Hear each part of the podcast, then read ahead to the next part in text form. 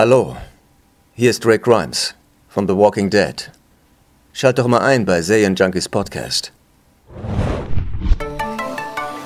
Ahoi, hoi, liebe Serienjunkies da draußen. Hier ist Adam, euer Walking Dead Freund und Moderator. Und mit mir heute im Studio ist. Hanna hier, hi. Äh, wir haben uns für einen besonderen Podcast hier zusammengefunden, denn Hanna und ich waren kurz vor dem Staffelfinale bei einer Synchrongesellschaft, äh, Synchronstudio.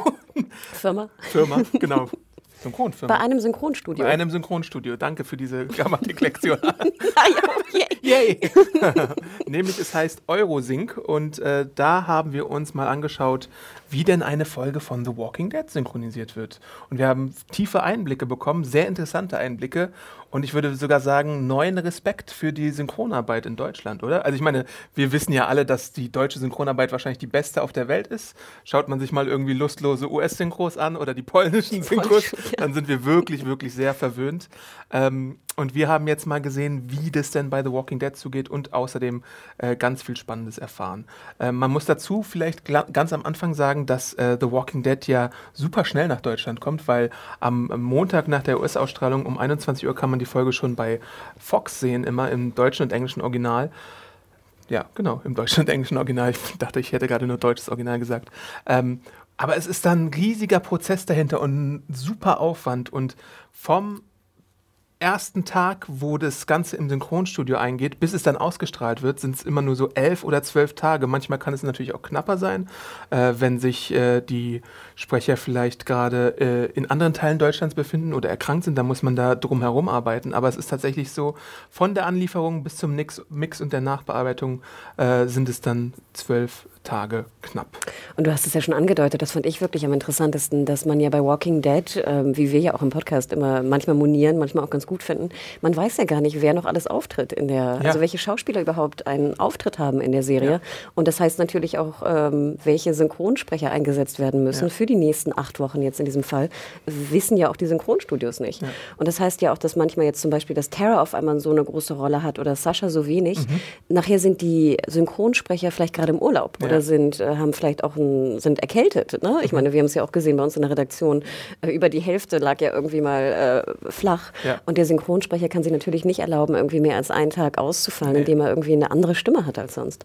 Es ist wirklich äh, äh sehr schwierig, glaube ich, logistisch auch die Leute manchmal zusammenzubringen, so kurzfristig zusammenzubringen. Da werden dann auch mal Nachtschichten eingelegt.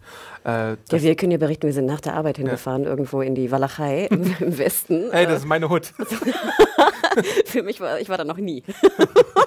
ähm, es sah sehr industriell aus und ähm, ja, wir waren ja, glaube ich, um sieben waren wir da, kann ja. das sein?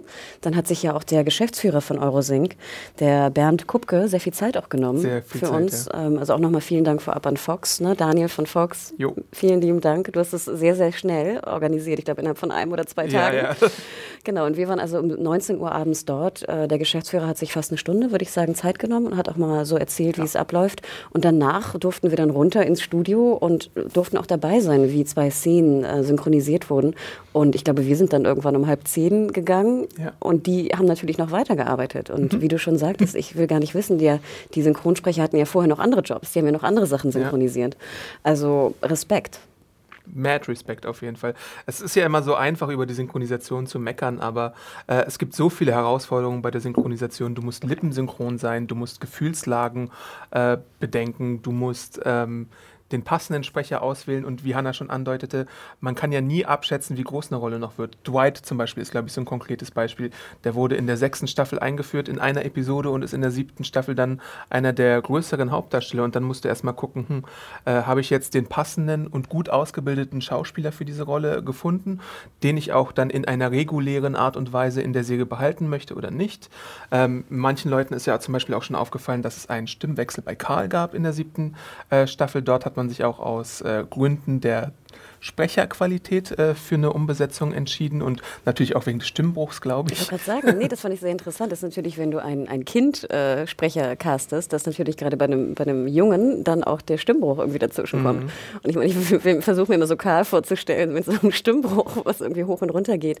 Ja. Ähm, also das sind natürlich auch interessante Sachen. Oder wie Adam schon sagte, nachher werden Rollen einfach größer und du brauchst einfach vielleicht einen, einen besseren Sprecher auf einmal. Ja.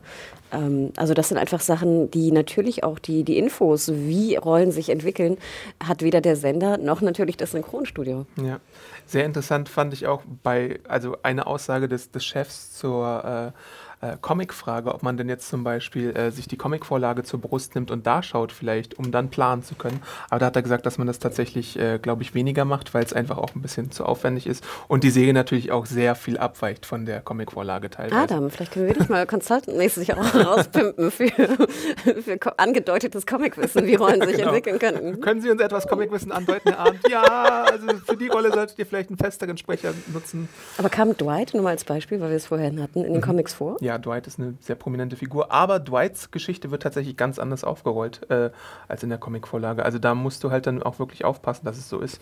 Und dann gibt es ja immer wieder so Beispiele. Ich denke da immer wieder an Gareth, den Anführer der Terminiten und der Kannibalen, ja. äh, der groß angekündigt wurde, auch in der Presse, Hauptdarsteller Staffel 5 und dann war er, glaube ich, nach drei Episoden gegessen. No pun intended. ja, und jetzt, ich meine, ganz aktuell, wir haben doch auch, ich glaube, gestern war es bei Junkies, ne? Sascha, die Darstellerin, genau. ist jetzt die, die Hauptdarstellerin geworden von dem neuen neuen, von der neuen Star Trek-Serie. Ja. Und die Frage besteht natürlich, heißt das jetzt irgendwie, die Rolle wird kleiner? Ne? Mhm. Angeblich ja nicht, nach mhm. deinem, deinem, Artikel, hast du den geschrieben? Mhm. Also da steht, dass sie weiterhin eine Hauptrolle äh, innehaben wird. Ähm, aber, aber, wir wissen ja auch, dass es ähm, nicht immer so der Fall ist. Chad Coleman zum Beispiel ist ein prominentes Beispiel. Der hatte dann eine Rolle bei The Expense, später bei Arrow. Ähm, Heath? Heath hat 24 Legacy. Also da gibt es immer wieder aktuelle Beispiele, wo dann sich herauskristallisiert, dass die Figur vielleicht nicht mehr so lange in der Säge weilen wird. Und dann muss man natürlich auch zusehen, äh, also ich finde ja auch, man muss immer schauen, ob man nicht Sprecher verbrennt, mhm. weil äh, wenn du irgendwie einen guten Sprecher jetzt zum Beispiel auf Simon äh, ansetzen würdest, auf den, den, den Savior-Dude, der auch den GTA-Menschen äh, ah. mhm. verkörpert hat ähm, und der vielleicht auch nur so eine Halbstaffel dabei ist und du jetzt aber irgendwie einen super prominenten und gut ausgebildeten Sprecher hast, ist es natürlich ein bisschen schade, weil du den dann nicht für eine zukünftige Rolle in der Serie äh, benutzen kannst. Vielleicht wurde ja auch dieselbe Stimme benutzt wie bei GTA also in der deutschen Sync, ne? Hm. Stimmt, da, da, hast du natürlich auch gewisse Kontinuitäten, dass du dich bemühst, wenn ein Sprecher früher mal irgendwie von dem gesprochen wurde und der Schauspieler bekannter ist, dass du den dann auch für andere Rollen wieder benutzt. Wo natürlich dann auch die, die Problematik besteht, nachher wohnt er in München. Ja. Und das, ne, die vorige Rolle wurde irgendwie in München aufgenommen ja. oder ähnliches.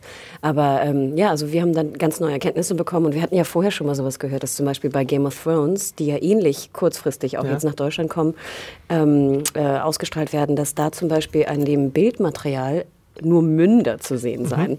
Also Adam hatte ja auch schon angedeutet, dass die Leute natürlich auch die Emotionen verkörpern müssen. Es muss lippensynchron sein. Und wenn man dann nur Münder sieht, frage ich mich ja auch, wie das funktioniert. Und hier bei Walking Dead ist es nicht so, dass sie nur Münder sehen, mhm. aber sie haben natürlich eine sehr schlechte und runtergerechnete Bildqualität, genau. die wir natürlich auch haben in den, ja. in den Presse, ähm, in den Pressemöglichkeiten, wo wir die Folgen gucken.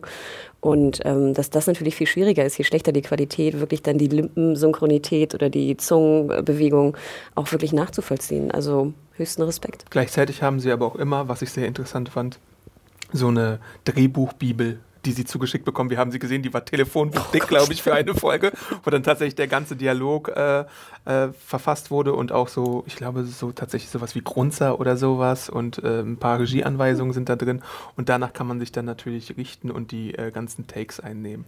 Wer es nicht weiß, Synchronsprecher werden auch nach Takes bezahlt, nach erfolgreichen. Also wenn jetzt zum Beispiel ein Daryl grunzt und äh, sechsmal grunzt, dann kriegt er für sechs erfolgreiche Grunzwerte dann äh, eine Bezahlung und er kriegt auch noch eine Basisbezahlung. Ja. Genau, weil Adam dachte zuerst, wenn sie, wenn sie danach nicht bezahlt werden, wäre es ja sozusagen gut, wenn man es schlecht macht. Ja. nee, Na, der Grundsatz muss ein bisschen höher, bitte. nee, und ich fand auch ganz interessant, dass sie natürlich diese ähm, Vorabfolgen, das wird natürlich groß geschützt, ne? Ja. also wie sie diese Daten bekommen, aber die Bibel war nicht geschützt. Und dann fragte ich mich ja wirklich, also auch bei so Finalbibeln, ähm, wo jetzt, äh, wo es um den Tod geht von jemandem, dachte ich mir so interessant, dass die nicht jetzt irgendwie auch im Safe aufgehoben wird. Mhm. Ich glaube, wir beide hatten großes Interesse, diese Bibel mal in die Finger zu kriegen. Denn äh, als wir dann runtergingen ins Studio und gerade der, ähm, der Darsteller auch von, von Gregory, also der Synchronsprecher von Gregory dran Den war. Den kennt man übrigens aus GZSZ, der hat, glaube ich, ähm, Ah, jetzt habe ich den Charakternamen vergessen. Ich, ich habe mir leider den Namen auch noch nicht notiert. Er war der Vater von John Bachmann, glaube ich. Äh, das gibt, glaube ich, manchen schon einen Hinweis darauf, wer der Sprecher ist. Genau. Und ähm, ich fand auch sehr interessant, dass der, der Regisseur, den wir noch kennenlernen durften, und zwar war das der Hans-Jürgen Wolf, der erstmal, was sehr faszinierend war, der war, glaube ich, ein großer Fan von Walking Dead ja. und hat dann wirklich ähm, sehr starke Anweisungen auch gegeben für den Synchronsprecher, welche Emotionen sie auch übertragen ja. sollen. Und ähm, nur mal so zum Setup, also wir waren hinten in dem, in dem Technikraum sozusagen, da war der Regisseur und ein Technikdude. Ja. Äh, dann war da eine Scheibe, eine Glasscheibe, wo man durchgucken konnte ins Studio, was natürlich super abgedeckt war. Mhm. Da war der Synchronsprecher, der stand und ein äh, Cutter, ein Audiocutter, glaube ich, der darauf mhm. achtete, wie die Synchronität jetzt auf die Lippen wirklich passt. Und der Regisseur hat wirklich bei jedem Take gesagt, ne, und jetzt bitte genau ein Grunzer oder jetzt bitte das sagen, bitte du, ne, du kurz eine Einführung auch gegeben, du bist gerade da und da, du denkst das und das, du fühlst dies und dies. Und dann wurde halt natürlich gecheckt, ist es äh, technisch okay, ist die Sync äh, auf die Lippen okay. Und ähm, es war super, super spannend, das mitzukriegen. Ja, auf jeden Fall. Und dann ist auch natürlich eine Frage, die äh, äh, die Sprecher dann immer stellen, wenn sie denn in die Tür reinkommen, lebt meine Figur noch, was natürlich sehr, sehr, sehr spannend ist bei The Walking Dead, weil man nie weiß, äh, ob man jetzt noch vielleicht in drei Wochen einen Job hat oder nicht. Äh, und dann kriegt man einen kurzen Update, aha, diese Situation war jetzt da und du hast jetzt hier das und das noch zu tun. Ja, das war sehr süß. Wir haben dann die äh, Schauspielerin und Synchronsprecherin Nadine Heidenreich äh, auch kennengelernt oder kennenlernen dürfen, die die äh, Rosita spricht. Ja. Und sie war wirklich so, dass sie immer dachte so, oh, lebe ich noch? Genau, werde ich noch weiterleben? Und dass sie das irgendwie jedes Mal denkt. Ne? Ja. Bei jedem Halbstaffelfinale denkt sie so, oh Gott, ich hoffe, Rosita lebt. Und ich meine, wir können jetzt ja auch spoilern. Also hier nochmal die Spoiler-Info. Ähm, ich hoffe, alle, die jetzt den Podcast hören, haben auch das Finale gesehen, weil ja. wir natürlich über die letzte Folge auch reden werden, die wir da auch vorab haben, zumindest in Teilen sehen dürfen. Ähm, ich denke, ich hätte jetzt auch wieder Schiss um Rosita. Ja, natürlich. Ähm, ja. ja. erzähl doch mal kurz, wir haben noch zwei Szenen durften wir sehen aus dem Finale vorab. Mhm. Wir haben zum Beispiel gesehen, wie äh, Rick und Aaron auf ihrer großen äh, Fluss- bzw. Tümpelüberquerung oh waren, auf dem Weg zum Hausboot. Äh, ja, und dann haben wir vor allem die Synchronarbeit der Rick-Stimme gesehen. Aarons Stimme haben wir jetzt nicht synchronisiert gesehen. Aber die Rick-Stimme, da hast du wahrscheinlich den Namen noch. Genau, das war Viktor Neumann und ja. er spricht ja alle ähm, äh, äh Stimmen von, wie heißt der, Lincoln? Andrew Lincoln? Andrew Lincoln, ja. Also wenn ihr nochmal Love Actually Weihnachten gucken solltet, dann müsstet ihr eigentlich dieselbe Stimme hören. Und er ist auch die Synchronstimme von Alan Harper aus Two and a Half Men. Ja. Also daher kennt, könnte man ihn kennen. Und äh, der hat dann auch immer, was ich sehr schön fand, so ein bisschen wie Rick artikuliert beim Einsprechen der Synchronaufnahmen und äh, äh, versucht dann natürlich auch immer, weil es eine sehr körperlich anstrengende Szene für Rick in dem Moment auch war, wo es darum ging zu paddeln und zu schwimmen und äh, Aaron zu verlieren teilweise, äh, hat er sich dann auch richtig ins Zeug gelegt und dann immer schön noch die Zwischenatmer gemacht und die anstrengenden äh, Bewegungen und äh, Töne von sich gegeben. Also ich glaube, hätten wir es gefilmt, hätte es fast genauso ausgesehen wie, wie Rick im, im Ich fand, Kano. er hatte auch eine tatsächlich optische Ähnlichkeit ja, ne? mit Rick beim Synchronisieren. Äh, das war wirklich äh, sehr spannend. Ähm, was haben wir dann noch gesehen? Nee, ja. Was ich noch ganz, ja. ganz interessant fand, dann ruft ja Rick äh, Aaron, ja. Aaron. Und das fand ich ja auch in der, in der Serie ein bisschen merkwürdig. Er ruft Aaron, aber dann ruft er nochmal Aaron, aber hat ihn eigentlich schon gesehen. Mhm. Und da fand ich sehr interessant, wie der, der Synchronregisseur ihm auch sagte, nein, dein Aaron, was du gerade gerufen hast, war sozusagen ein suchendes Aaron. Bitte gib mir jetzt ein gefundenes Aaron. Und da merkt man erstmal, wie, natürlich, das sind alles Profis, ne? Also das ging auch relativ schnell, finde ich, das Einsprechen. Aber das ist natürlich ein Aaron, natürlich ein ganz anderes Aaron ist, als wenn es heißt Aaron, ne? Ja, im Sinne ja. von ich habe dich gefunden. Ja. Also das fand ich, fand ich faszinierend, ehrlich gesagt. Ja. Und dann bei Rosita haben wir äh, gesehen. die Gabriel-Szene. Ah ja, die Gabriel-Szene in der Kirche, äh, wo sie darüber gesprochen hat, dass äh, Eugene knows stuff. Eugene, äh, Eugene, oh Gott. Eugene hat irgendwie Fachkenntnisse und so, sagt sie dann. Und Karl und Rick haben einander ähm, ja, da ist es natürlich ein bisschen schwierig, äh, bei einer Aufzählung zu synchronisieren, weil du äh, tatsächlich alles im Sinn haben musst, was sie dann sagt. Also äh, wenn es so lang wird, darfst du natürlich dich auch nicht verlieren. Dann musst du drauf gucken, wie lippensynchron das ist. Das ist ja wirklich eine Herausforderung. Und dann gab es da, glaube ich, tatsächlich auch eine kleine Abänderung gegenüber dem ersten Dialogvorschlag. Das muss man dann manchmal auch tatsächlich ad hoc machen, wenn man bemerkt, dass jetzt auf einmal die Bewegung nicht mehr ganz stimmt. Ja, ich fand es ganz interessant. Genau, die äh, sie, die äh, Nadine Heinrich hatte halt festgestellt, dass natürlich die, die Worte, die sie sagen sollte, nicht auf die Lippenbewegung ja. passt. Also sie schließt den, Mo also Rosita in der Serie schließt den Mund, während sie eine Aussage macht. Und das sieht natürlich komisch aus. Und es fällt natürlich auch dem, dem Laienzuschauer irgendwie auf, dass du nicht jetzt irgendwie einen Namen hören kannst, wenn die Lippen zu sind. Mhm. Fand ich sehr spannend. Was mich ja super gestört hat, ich muss es nochmal sagen. Ja. Ähm, Rosita hält doch dann so die Patrone hoch, ne? Mhm. Und hat aber super lange, saubere Fingernägel. Wo ich mich frage, stören die sauberen Fingernägel. Wer hat denn in der Zombie-Apokalypse so perfekte Fingernägel? Ja. Hanna, Klammer wieder zu. ich glaube, in Alexandria haben sie vielleicht einen kleinen Nagelsalon ja, so, betrieben von irgendeiner äh, Housewife. Oder einem Hausboy, wer weiß. Äh, und da macht sich dann die Nägel. Ihr so man ja, Maniküre und Pediküre wahrscheinlich, ne? Ja, aber das waren die beiden Szenen. Und natürlich könnt ihr sagen, dass ich hatte ja auch gehofft, dass wir irgendwie ein bisschen spannendere Szenen sehen. Also Ach, wir haben so, sogar noch eine andere Szene gesehen. Wir haben ja Gregory auch noch kurz gesehen. Ach, mit dem Apfel. Äh, genau, stimmt. der war bei Maggie und hat ihr den Apfel hochgeworfen. Und äh, bei, bei Gregory hat man auch wirklich äh, gemerkt, dass er ein Vollprofi ist. Weil ich finde, Gregorys Stimme ist nochmal, also ich weiß nicht, vielleicht war es auch nur, weil sie mir so bekannt war, ist, weil ich diese GZSZ-Verbindung hatte. Dass ich, GZSZ ich habe? GZSZ bis 2004 oder so, glaube ich, verfolgt. Sorry, ich habe drei Schwestern, da passiert es, dass man Daily Soaps guckt. Ich habe auch Marienhof geguckt und Verboten Liebe und Lindenstraße. Äh, egal. Ich bin gerade geschockt. ja. ähm, da hat man halt gesehen, oder ich fand es halt äh, sehr spannend, weil, weil, weil die Szene mir so im, äh, die, die Stimme mir so im Kopf war und ich erstmal gerätselt habe, woher kennst du den Mann, woher kennst du den Mann, bis mir dann aufgefallen ist, dass er das ja ist. Ähm, und Gregory ist natürlich auch so ein bisschen schnippisch und ich glaube, der Gregory-Sprecher hat Xander Berkeley auch gesprochen in 24. Äh, da hat er auch den George Mason gespielt, äh, eine sehr coole Figur. Ähm, ja, und Gregory hatte ja, glaube ich, auch sonst in der Folge gar nicht mal so viel zu tun. Er ist, glaube ich, nur in dieser Apfelszene aufgetreten und dann hat er sich auch wieder verabschiedet. Ja, und ich finde, er tat ja auch, ich, ich fand die Szene ein bisschen merkwürdig. Es sah so aus, ob er irgendwie so betrunken sei irgendwie. Also ich fand, er sprach so merkwürdig irgendwie. Also eine sehr merkwürdige, äh, jetzt habe ich es auch schon dreimal gesagt, ähm, aber ich fand auch interessant, dass, dass der, der Schauspieler auch wieder sich so bewegte wie Gregory. Es fehlte eigentlich noch, dass er jetzt dem, dem Synchro-Dude noch einen Apfel zuwirft oder Stimmt. so. Also es ist schon erstaunlich, wie äh, ähnlich die optisch den Leuten manchmal äh, aussehen. Ähm, das, das, das ist überraschend. äh, vielleicht noch mal etwas zu äh, der Menge an Synchronarbeit, die es inzwischen in Deutschland gibt.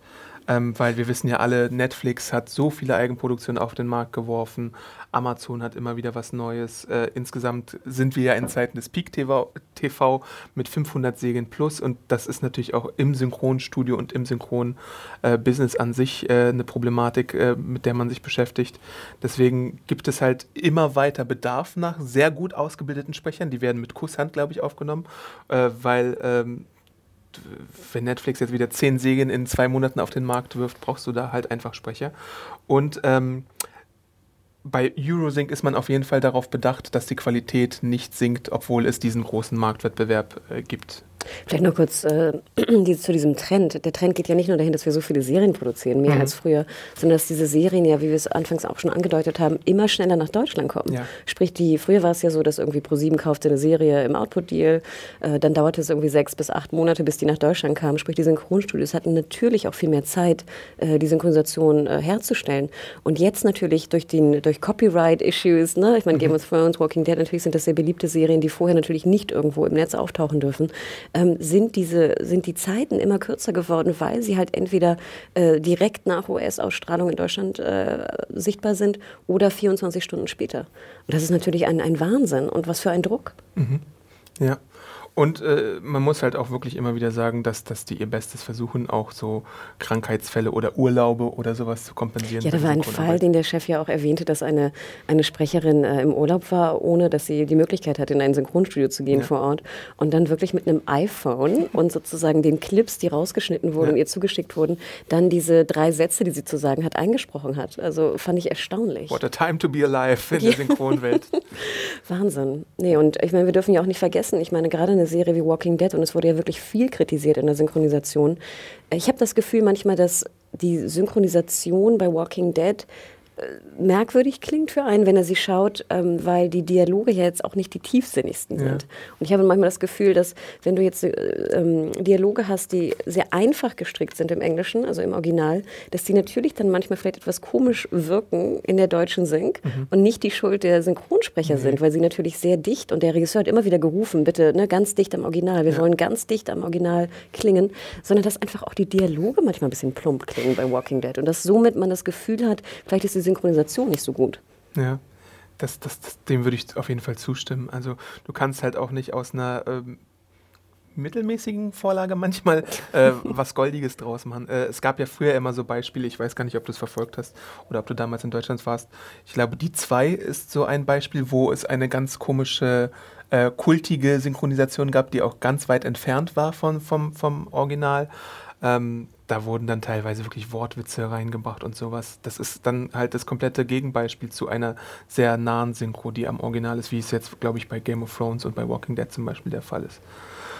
Füllt.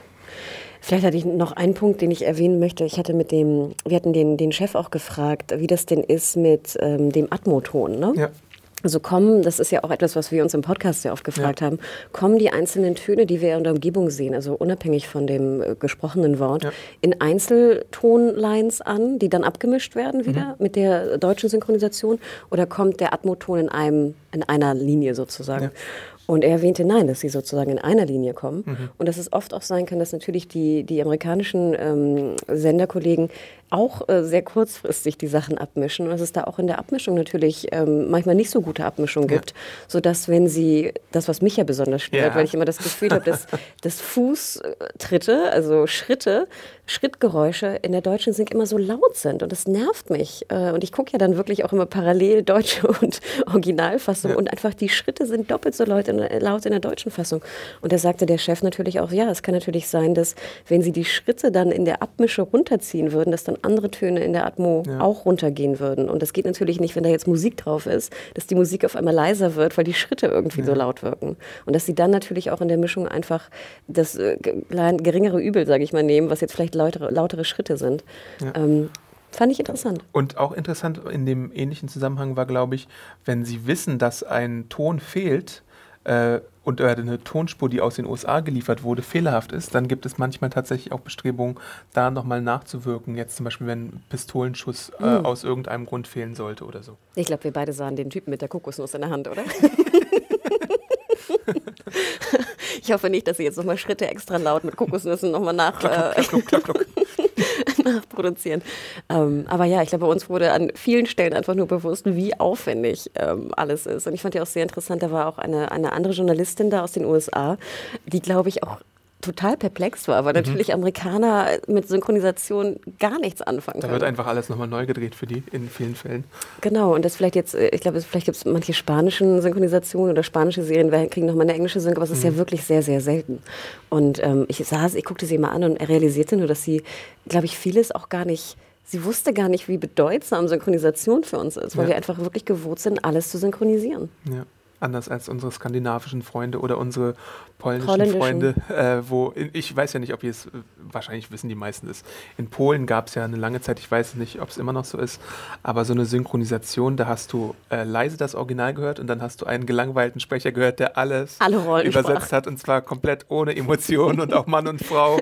Das ist äh, kein wünschenswertes Beispiel für eine Synchronarbeit, deswegen läuft es ja eigentlich alles ziemlich gut. Genau, ich glaube in Skandinavien oder Holland ist ja vieles auch im Original belassen. Ne? Und deswegen mit Untertiteln ja. und deswegen sprechen sie auch meistens sehr viel besser Englisch, als wir es tun. Ähm, ich glaube, dass zum Beispiel in Spanien ja vieles auch mittlerweile synchronisiert wird. Mhm schätze ich mal. Doch, ich Spanien, äh, ne, ja, da kann ich nochmal aus dem Nähkästchen plaudern. Spanien tatsächlich ähm, bei dem Walking Dead Event, wo ich war, wurde ja auch ein äh, Synchrondolmetscher eingesetzt für die Leute, die auf der Bühne waren, damit die Publikumsgäste das äh, alles verstehen konnten. Der hat immer blitzschnell mitgeschrieben, ich glaube zwei Seiten voll gemacht für ein Statement und dann simultan übersetzt. Und auch bei den Interviews, die da geführt wurden, da gab es einen spanischen Roundtable-Tisch, saß auch nochmal ein Übersetzer dabei. Also ich weiß jetzt nicht, ob es ein Klischee ist oder nicht, aber das ist halt die, die Anekdote, die ich jetzt gesehen habe, dass die äh, Spanier teilweise äh, ein bisschen Englischprobleme haben. Na gut, in, in, bei einem deutschen Event würde wahrscheinlich auch ein Dolmetscher stehen, oder? Also Deutsch auf Spanisch auf jeden mhm. Fall, aber ich weiß jetzt nicht, bei, bei deutschen Presseevents habe ich bisher noch nie gesehen, dass es dann einen Ach, Übersetzer für die, für die deutschsprachigen Oh, sehr interessant. Also ich glaube auch, also ich weiß, in Italien, glaube ich, ist vieles auch synchronisiert. Ich schätze mal jetzt Spanien auch. Du müsstest jetzt in Madrid im Hotel vielleicht Fernsehen geguckt haben. aber klar, ich meine, das ist natürlich die Folge davon, wenn wir alles synchronisiert sehen, dass wir natürlich potenziell vielleicht weniger, äh, also schlechter Englisch können, ne? Logisch. Also, also nur zur Klarstellung, bei so einem Screening oder so sind natürlich Übersetzer da, aber ich meine jetzt in einer Interview- oder Roundtable-Situation mhm. sind dann keine Übersetzer da in der Regel. Sehr, sehr interessant. Ähm, ja, ich überlege gerade, ist noch was passiert? Wir haben dann noch ein paar kleine Interviews geführt. Es ist so viel passiert, ich glaube, wir vergessen ein bisschen ja. was, aber äh, das war auf jeden Fall schon mal sehr viel Interessantes. Wir haben Interviews geführt, da hast du recht. Wir hatten den Rick-Sprecher kurz nochmal für ein paar Sätze da. Äh, wir hatten auch die ähm, Rosita-Sprecherin da und ich, es ist mir erstmal gar nicht aufgefallen bei Rick, äh, dass er halt Alan Harper spricht, aber dann gibt es immer wieder so Beispiele, wo du dir denkst, das ist also auch der Sprecher von dem. Äh, ich glaube, Der Smithers-Sprecher ist zum Beispiel auch der äh, Mark Hamill-Sprecher in Star Wars. also da gibt es so ganz viele Beispiele, äh, wo, wo mein äh, Gehirn immer explodiert ist. Die Nanny ist gleichzeitig auch Bibi Blocksberg. Also solche Phänomene gibt es ja dann äh, relativ oft im Deutschen. Ähm, ja, Will Smith ja ist auch, äh, die Synchronstimme von Will Smith ist auch die von Peter Griffin in Family Guy. Und wir haben, wir haben ja auch mitbekommen, jetzt gerade aus aktuellem Anlass bei Akte X, dass diese Sprecher, ah, ja. vielleicht kennen wir deren Namen nicht oder mhm. wir wissen nicht genau, ähm, wir können die Stimmen nicht unbedingt unterscheiden. Es fällt aber sofort auf, wenn es eine andere Stimme hat, gibt. Und das war ja der, der große Case jetzt bei der neuen Staffel von Akte X, dass äh, es dazu kam, dass ein neuer Sprecher gecastet wurde, ähm, aus unterschiedlichen Gründen, ähm, aus natürlich auch finanziellen Gründen, die da gefordert wurden. Und ähm, da hat es ja einen riesen Aufschrei gegeben, auch bei uns auf der Seite, einfach mit Kommentaren, die einfach ihre alte David Duchovny-Stimme wieder mhm. haben wollten. Und wir, wir kennen das ja auch aus Erfahrung, dass wenn zum Beispiel auch Sprecher natürlich sterben ab und zu, dass dann einfach Schauspieler neue Stimmen kriegen und wie merkwürdig das ist. Ja, die Humas-Stimme, da haben wir auch in einem Podcast drüber gesprochen, als die Präsentation dazu gab. Da musst du dich natürlich erstmal umgewöhnen, obwohl es bei Homer tatsächlich jetzt der Fall ist, meiner Meinung nach, dass man eine Stimme gewählt hat, die sich deutlich mehr am äh, deutschen Original äh, orientiert hat, als jetzt am amerikanischen Original, was ja beim Fall von Elisabeth Volkmann mit March und Anke Engelke äh, genau umgekehrt war. Also da hast du in einer Säge zwei verschiedene Fälle, wie man sich an, an Originalstimmen oder nicht Originalstimmen orientiert. Aber diese Problematik mit den verstorbenen Synchronsprechern ist natürlich immer traurig. Mr. Burns ist auch so ein Fall bei den Simpsons überhaupt. Bei einer Serie, die 27, 28 Jahre lang läuft, äh, kannst du es natürlich nicht vermeiden, dass da Sprecher mal sterben. Und äh, es ist schade, aber es geht halt nicht anders. Ich habe neulich irgendwie durchgesäppt und da lief, glaube ich, Ghostbusters irgendwo im mhm. Fernsehen. Fernsehen und dann äh, redete gerade Sigourney Weaver. Mhm. Und dann dachte ich mir so, ach, was für eine schöne Stimme. Ah, mir fällt jetzt gerade noch ein, ein Beispiel.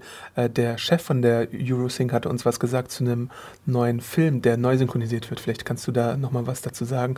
Ähm, also die mussten dann, glaube ich, teilweise die alten Sprecher wieder zusammentrommeln, um dann äh, bestimmte Szenen nochmal nur einzusprechen, weil äh, der Auftraggeber dann gesagt hatte, ey, das würden wir gerne für die ey. Weihnachtszeit haben. Oi. Ja, ich kriege leider den Film nicht mehr ganz zusammen. Kriegst ich glaube, den Film hat er auch nicht genannt. Das so. war einfach nur ein äh, 70er Jahre Mehrteile. Genau, das also irgendwie, ich glaube, die Öffentlich-Rechtlichen da auch ihre Archive teilweise aufmachen mhm. und dann auf einmal Material finden, ähm, was vorher rausgeschnitten wurde. Ja. Und ähm, jetzt wirklich auch großes Interesse daran besteht, wie Adam schon sagte, dann mit den Originalsprechern dieses fehlende Material wieder einzufügen, mhm. um sozusagen das, äh, ne, das ganze Gesamtwerk wieder ausstrahlen zu können. Und ich kenne halt nur so ein Beispiel, weil ich diesen Film auch sehr liebe. Ähm, Leoparden küsst man nicht. Mhm. Bringing Up Baby. Ein mhm. wunderschöner Film, den ich, ich kann mich jedes Mal totlachen. Mit Abstand eine meiner liebsten Komödien. Und da gibt es auch, wenn du die äh, deutsche Synchronisation guckst, die ich sowieso auch lieber gucke. Ich finde es ja. ja. oft so, dass wenn man als Kind einen Film ja, gesehen hat, ja, ne, dass man die lieber in der Version äh, schaut.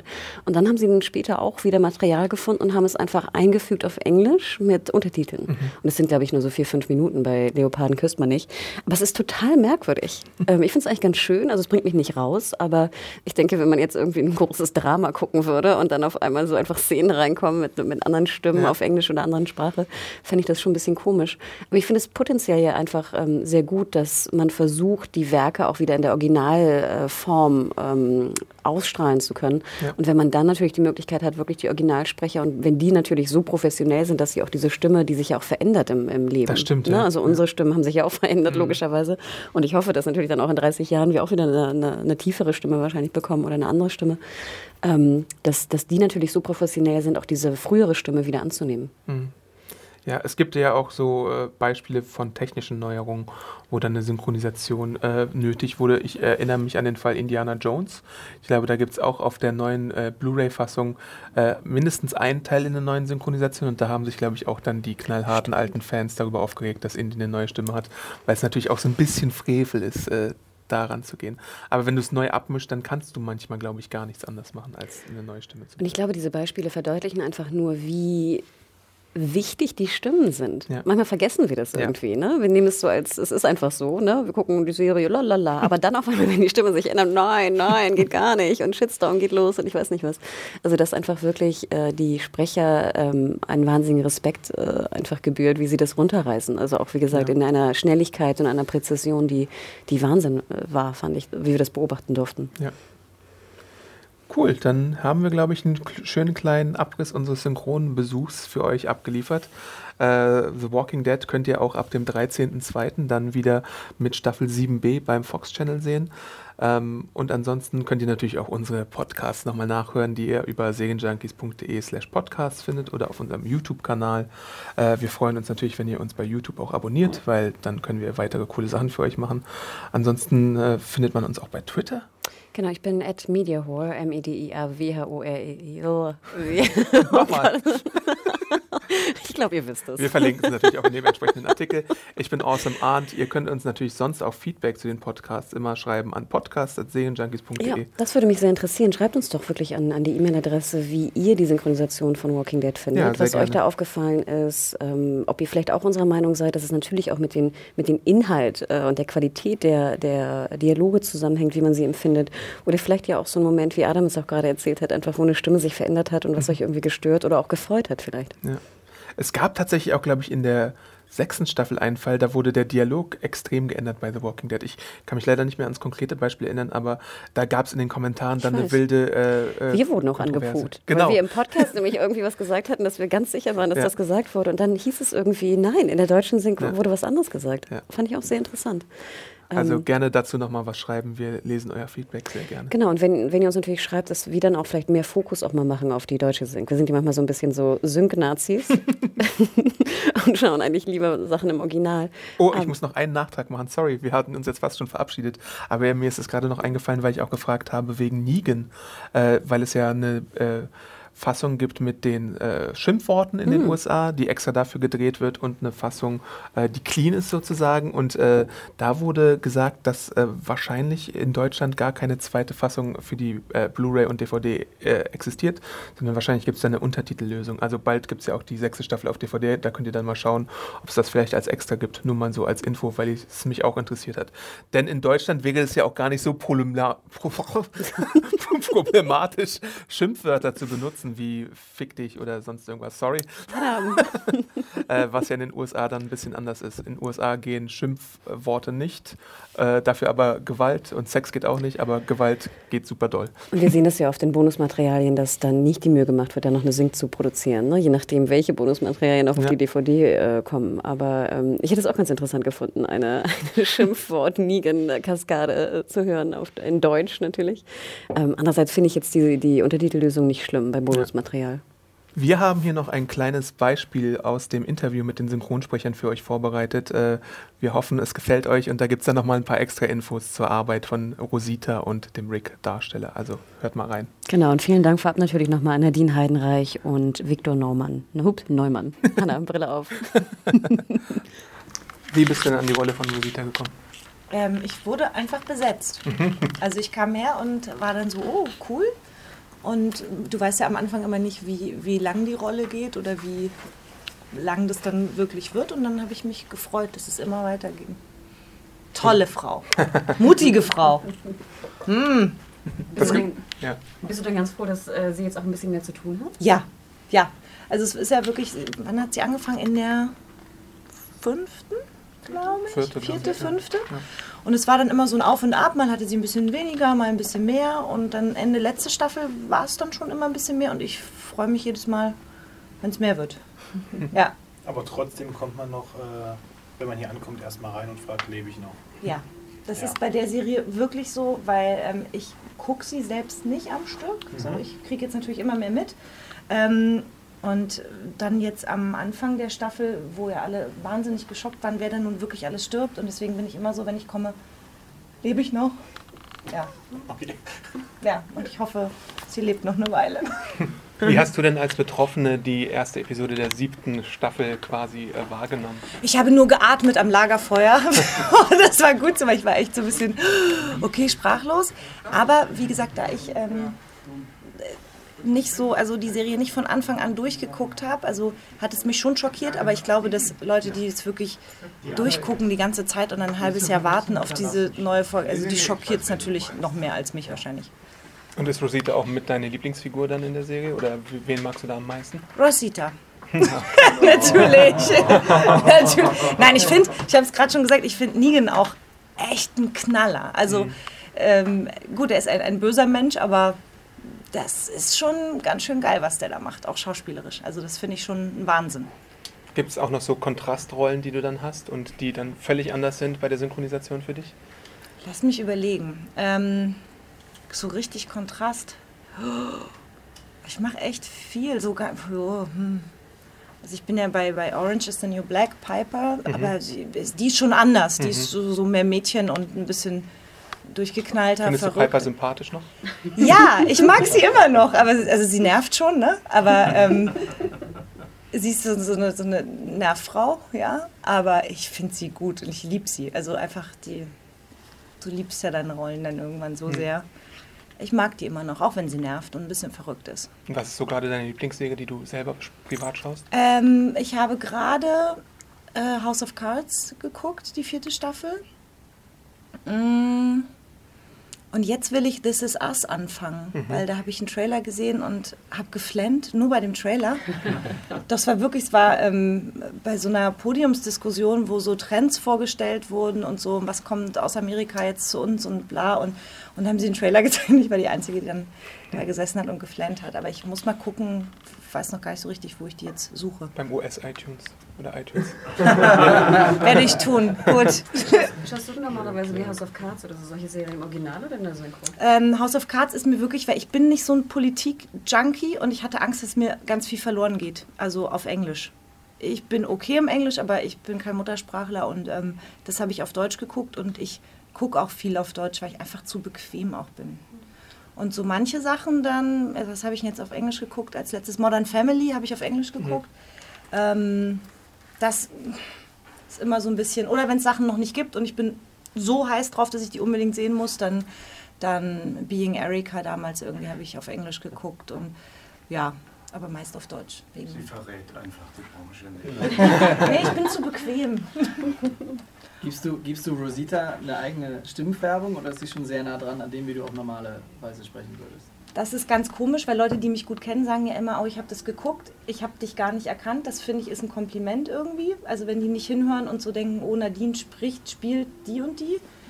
Das ist ganz unterschiedlich. Und dann gibt es Leute, die, die gucken einen Satz, kennen mich überhaupt nicht gut, also wirklich so flüchtig und sagen, oh, ich habe dich sofort erkannt. Ich war, also ich verstelle die Stimme nicht, aber ich glaube, man spricht schon ein bisschen anders als ganz privat. oh. Und es macht natürlich so einen Spaß hier. Ja gut, die nächste nee. Rolle hast du. Also ich weiß nicht, ein bisschen anders spricht man wahrscheinlich schon privat, aber. Das war in dem Fall gar kein spannender Prozess. Ich habe diesen Andrew Lincoln den Schauspieler das erste Mal gesprochen in diesem wunderbaren Film Tatsächlich Liebe. Da tauchte der irgendwie auf und dann hatte der hier und da was zu tun, habe ich den immer gesprochen und deswegen war ich automatisch als Standardstimme besetzt. Und äh, es gab kein Casting oder so. Das war. Man kann ja auch nie wissen, was aus so einer Sache wird, weil wir machen ja alle Nasen lang und fangen mit irgendwelchen Serienrollen an. Und äh, gerade jetzt, wo, wo Netflix und Amazon und die alle aufgetaucht sind, die wollen halt ein großes Angebot machen, machen ganz, ganz viele verschiedene Serien und die sind dann meistens aber schon nach zehn Folgen zu Ende. Ähm, und das ein oder andere geht dann durch die Decke und das war mit Walking Dead auch nicht absehbar, dass das so durch die Decke geht.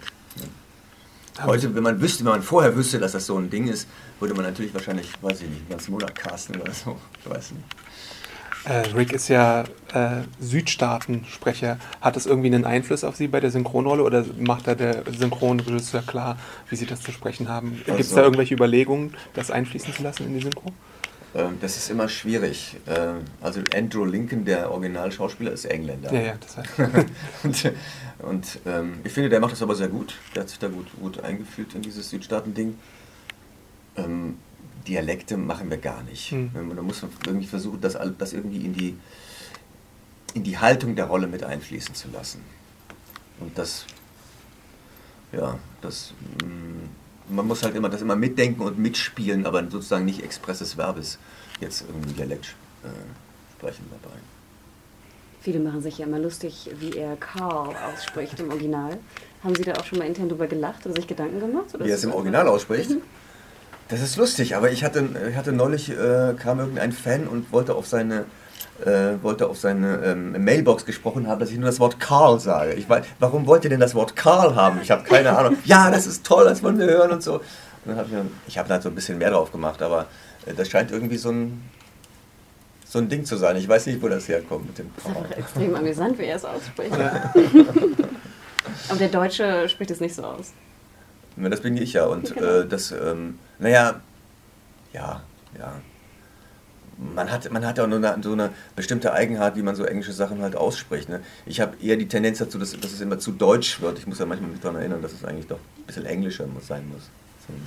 Ist denn Karl bei Ihnen? Naja, Karl darf ja nicht sein, aber äh, Karl muss er schon heißen. Und werden Sie oft angesprochen, also von, von, von Fans auf der, auf der Straße? Also es ist Ähm, sicherlich nicht wie Andrew Lincoln, aber Nee, auf der Straße nicht so. Manchmal an der, an der, Kasse bei der, beim Supermarkt oder so. Äh, ähm, nee, sonst die kontaktieren einen so über die aber aufgrund von, von, so von haben. also Ja, die, die, das meiste geht ja eher so Richtung Two and a Half Men, so Alan Mhm. Harper-mäßig. ja, Das mit Walking Dead kam ja erst später. So, so ein netter Kontrast, oder? Ja, ja. Ja, neulich hat einer irgendwie auf Facebook irgendwie was gepostet und so, ja Leute, es ist wirklich wahr, es ist die gleiche Stimme, glaubt es mir. Was spielen Sie denn lieber? So den bisschen Rick-Tater, wie wir ihn immer nennen? Also den harten äh, Rick, der irgendwie alles äh, bestimmt und irgendwie da hart durchgreift? Oder den vielleicht so, wo wir auch gerade sind, den etwas, sag ich mal, gebrocheneren Rick, der so ein bisschen auch vielleicht hinterfragt und äh, überdenkt, was er eigentlich tut? Ähm, ach, ich spiele alles gerne. Aber ich, ich ähm, was ich schön finde, ist diese Entwicklung, die er durchgemacht hat, von doch einem, sagen wir mal, ein bisschen unbedarften, normalen Polizisten, Offizier, äh, der, wie die anderen alle auch, zufällig in diese, also unvorbereitet in die Situ- Situation reingerät, dass die Welt sich auf irgendeine Art und Weise, die wir nicht kennen, verändert hat. Und wie er sich so langsam zum Anführer entwickelt und dann wirklich ein richtig taffer Bursche wird. Inzwischen ist er richtig, richtig ein harter Typ geworden. Und äh, das mitzuspielen und mitzuverfolgen, das macht schon Spaß. Ja. Gab's Das ändert sich, da ändert sich auch die Haltung der ganzen Rolle gegenüber. Insgesamt ändert sich natürlich auch mit. Klar. gab's für Sie beim Synchronisieren Momente, wo Ihnen die Serie zu hart wurde? Wo Sie wegschauen mussten oder sich dachten, oh, jetzt gehen die aber zu weit? Es gab zwei Momente. Das eine war dieses, ähm, ich weiß nicht, ob das in der sechsten oder fünften Staffel war, äh, wo, wo sie so ein bisschen an den IS äh, erinnert haben, als die dann mit ihren Schwertern kamen, wo sie dann also geköpft werden sollten. Da habe ich dann auch mal kurz gezuckt und weggeguckt am ersten Mal. Und äh, ich fand die erste Folge von der neuen Staffel von der siebten, die fand ich hammerhart. Also diese Erniedrigungsszene von Negan, äh, der dann also droht, äh, was er mit Carl macht. äh, das fand ich schon extrem. Ja, das fand ich schon. Da muss man schon auch schlucken. Mhm. Aber du musst ja trotzdem rein, das bringt ja nichts. Du, musst ja, kannst ja nicht nur 90% Emotionen bringen, du musst ja auch 100 bringen. Sonst kommst du nicht auf einer Leinwand runter. Gibt es denn beim Synchronisieren Unterschiede, wie Sie, also Sie gehen wahrscheinlich den Alan Harper anders an als einen Rick Grimes. Komplett anders. Aber anders. bereiten Sie sich irgendwie vor bei The Walking Dead? Lesen Sie irgendwas depressiv machendes oder so, damit Sie in die Stimmung kommen? Nee, das brauche ich nicht. Ähm, schwere Szenen, also bei Two Men haben wir, da haben wir äh, grundsätzlich immer die ganze, die ganze Szene geguckt. Mhm. Manchmal, wenn es notwendig war, auch zweimal. Ähm, in Walking Dead gucken wir uns schwere Szenen. Also wo es zur Sache geht, die gucken wir uns vorher komplett an. Ansonsten gucken wir uns die Takes einzeln an. Also wenn auch so eine Szene so zerstückelt ist und ich nur alle fünf, sechs Takes äh, Text habe oder so, dann, dann äh, reicht es den Take dann zwei, dreimal zu gucken, um da reinzukommen. Werden Sie manchmal von Fans nach Spoilern gefragt? Also fragen die Sie manchmal, wie geht's weiter? Wer wird umgebracht? Ich werde ständig ähnliches? danach gefragt, besonders bei Walking Dead. Mein Sohn und seine Kumpel liegen mir ständig in den Ohren und sage, ich, ich muss eine Million Strafe zahlen, wenn ich auch nur ein Wörtchen sage. Ich darf nichts verraten. Was sind denn so andere Serien, die Sie gerne schauen? Sind Sie auch Serienjunkie? Äh, Naja, da, dadurch, dass ich auch in vielen Serien drin bin, naturgemäß. Aber es gibt auch, also was ich zum Beispiel, wo ich so ein bisschen drin war, ähm, äh, war äh, Boardwalk Empire. Das habe ich auch wahnsinnig gerne. Da habe ich dann auch mal mit meinem Sohn nachts zehn Folgen hintereinander geguckt, äh, weil wir ein bisschen wollten, wie es weitergeht. Ja, naja, ich.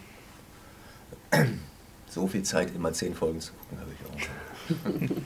Sie haben jetzt sieben Jahre mit Rick äh, schon verbracht. Gibt Echt? es, Sind da, schon sieben Jahre? wow. gibt es da Momente, wo äh, Sie vielleicht mal gesagt haben, Rick würde das jetzt so und so sagen, während der äh, Syn- Synchronregisseur vielleicht vorschlägt, es so und so zu sagen? Oder Ja. vertrauen Sie da auf ihn? Ja. Und dann machen Sie Ja. Alternativvorschläge? Das, Das, das ist eigentlich mein, meine ganze Tagesarbeit, permanent irgendwie äh, nach Möglichkeiten zu suchen, wie kann man das am besten, äh, wie kann man das am besten spielen. Und ähm, oder auch wenn einer irgendwie lieber hätte, komm mal lieber über das Wort und so und ich sage, ich würde aber lieber über das Wort kommen oder lass mir mal, ich mache mal einen Vorschlag und so und dann lass mir was einfallen und manchmal passt es, manchmal passt es nicht und so. Und das ist das die ganze, das machen wir den ganzen Tag, irgendwie zu gucken, wie, wie, wie kann man das noch. Äh, wir müssen ja auch viel gucken, ist es überhaupt synchron? Viele Texte, die dann auch Redaktionswünsche sind, sagen wir, offener Mund, zweimal P, geht gar nicht. Und so muss man sich was anderes einfallen lassen. Und das ist eigentlich unser, was, was wir den ganzen Tag machen, dieses äh, nach, nach irgendwelchen Möglichkeiten suchen, es noch besser zu machen. Aber was machen Sie bei Erkältung? Gibt es da irgendwie ein Heilmittel oder? Darf nicht sein. Erkältung ist verboten. Soll nicht vorkommen. Kommt manchmal vor, aber selten.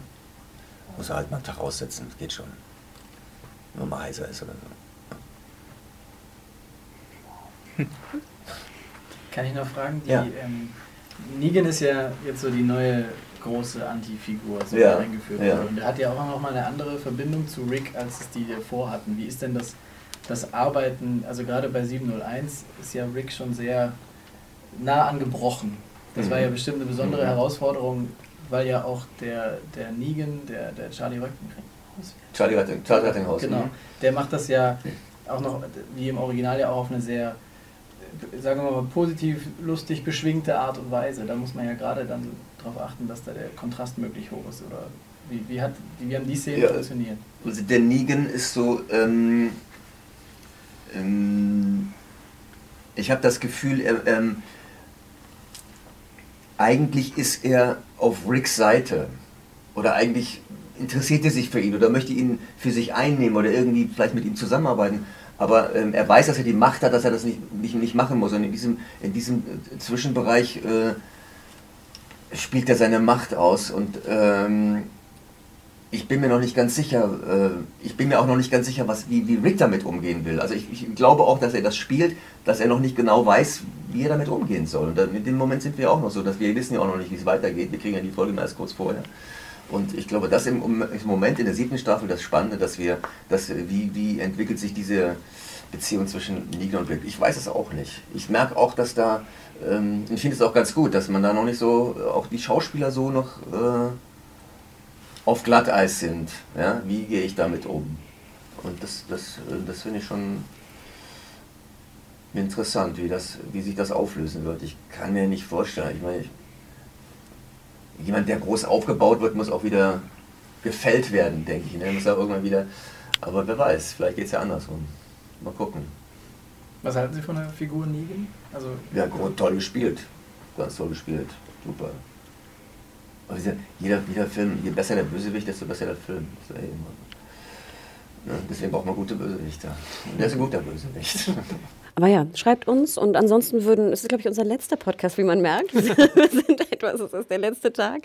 Ähm, wir sind etwas erschöpft und ähm, wünschen euch natürlich frohe Weihnachten, tolle Festtage, ähm, guten Rutsch Jo. und hören uns dann hoffentlich im neuen Jahr wieder. Yay! Yay, Podcast. Bis dann, liebe Freunde. Alles Gute, ciao, ciao. Ciao.